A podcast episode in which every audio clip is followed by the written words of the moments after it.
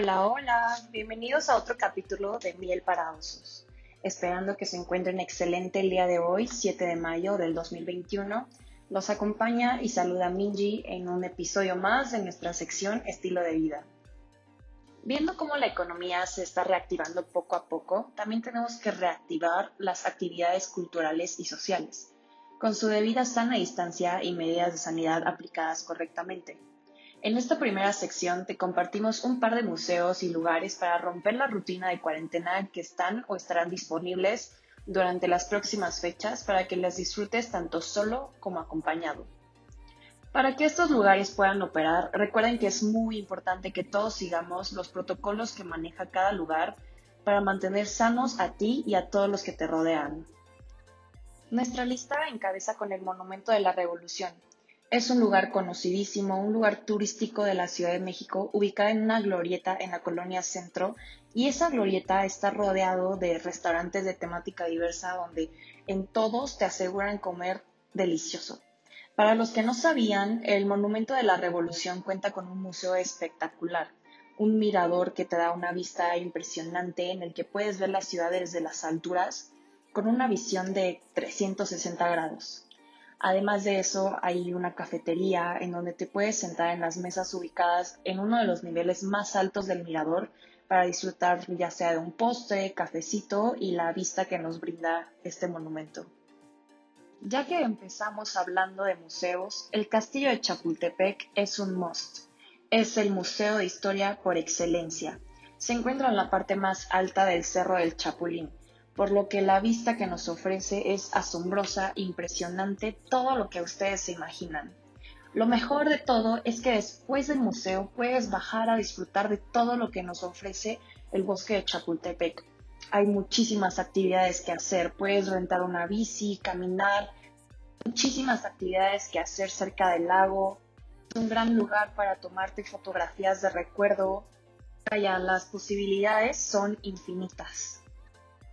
Y la lista continúa. Este lugar va para los amantes, o no tanto, del cine de autor, ya sea nacional o internacional.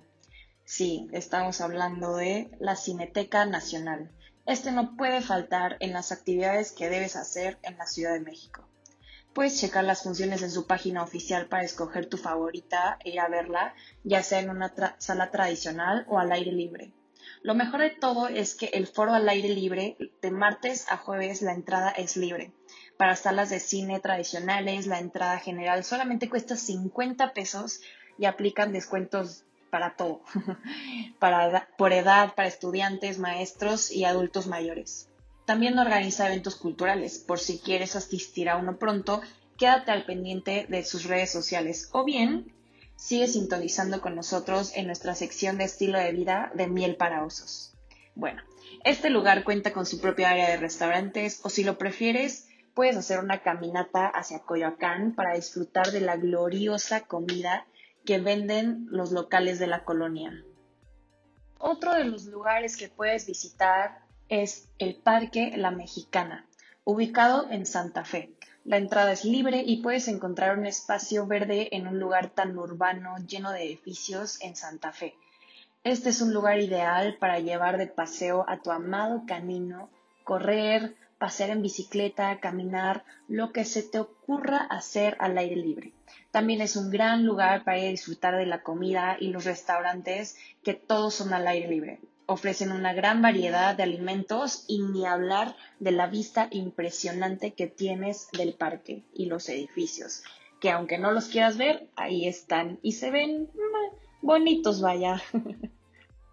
y la lista sigue.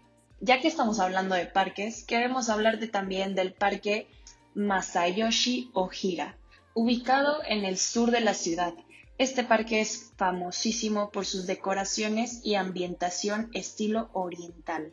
Este lugar es perfecto para que hagas un picnic de sushi y teletransportarte a otro continente. Salir un poquito de la rutina de la ciudad y vaya, sentirte en Asia. Finalmente, también tenemos algo para los amantes de la velocidad y buscan algo más extremo. Bueno, pues tenemos la opción de las carreras en go-karts. hay varias sedes en la Ciudad de México. Puedes buscar la pista que te quede más cercana. Estas pistas, todos son circuitos variados. Bueno, yo he ido a dos y los dos me han encantado, pero el de Carso, wow, es una pista de dos pisos, súper segura, eh, bueno, todos estos son 100% seguros y tienen personas especializadas para asesorarte en todo momento lo que tienes que hacer en caso de que sea tu primera vez. Además, el equipo que te proporcionan pasa por un proceso de sanitización para que sean seguros al usar para sus clientes. Es una gran opción para ir con amigos y ver quién es el mejor al volante realmente. Y bueno, ya sé que parezco grabadora, pero me es sumamente importante recordarles que todas estas actividades las podemos disfrutar porque los índices de contagio han bajado de poco a poco. Debemos seguir bajando estos índices tomando todos los cuidados y medidas posibles. Entiendo que muchos ya queremos volver a la vida como la era antes de la pandemia, pero eso solo se va a lograr si todos ponemos de nuestra parte y nos cuidamos.